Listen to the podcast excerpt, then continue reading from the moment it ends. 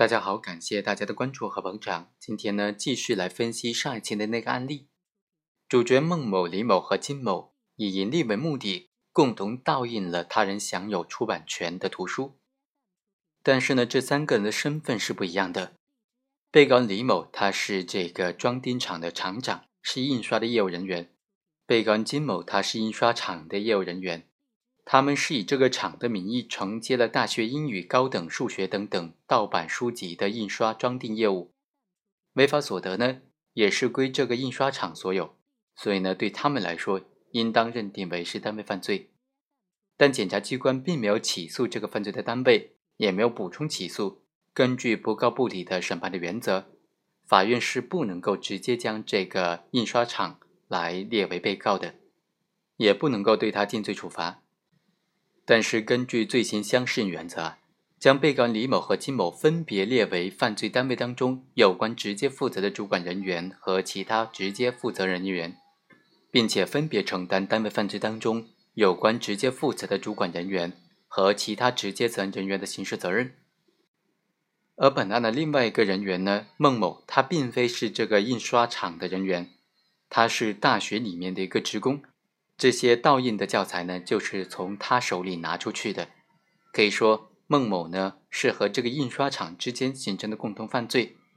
在单位和这个个人形成共同犯罪，检察机关又没有起诉单位犯罪的情况之下，该怎么来定罪处罚呢？这就是本案所要简单介绍的问题了。其实，本案虽然是单位和个人共同犯罪，非法经营数额也达到了二百七十二万。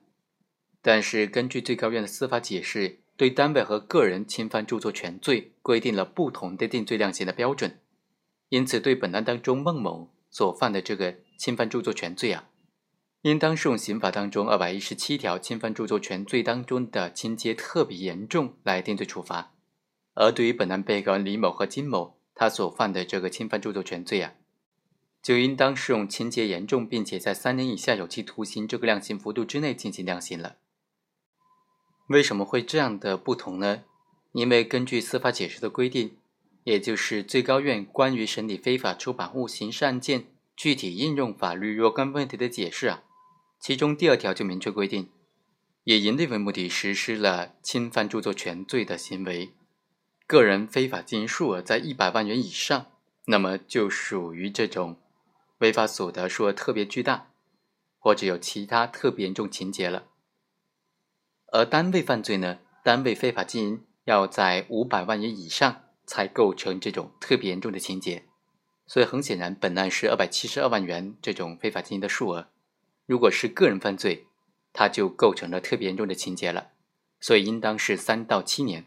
而如果是单位犯罪呢，它就只属于这种其他严重情节或者违法所得数额较大的这个情节，就应当在三年以下这个量刑幅度之内进行量刑了。好，以上就是本期的全部内容，我们下期再会。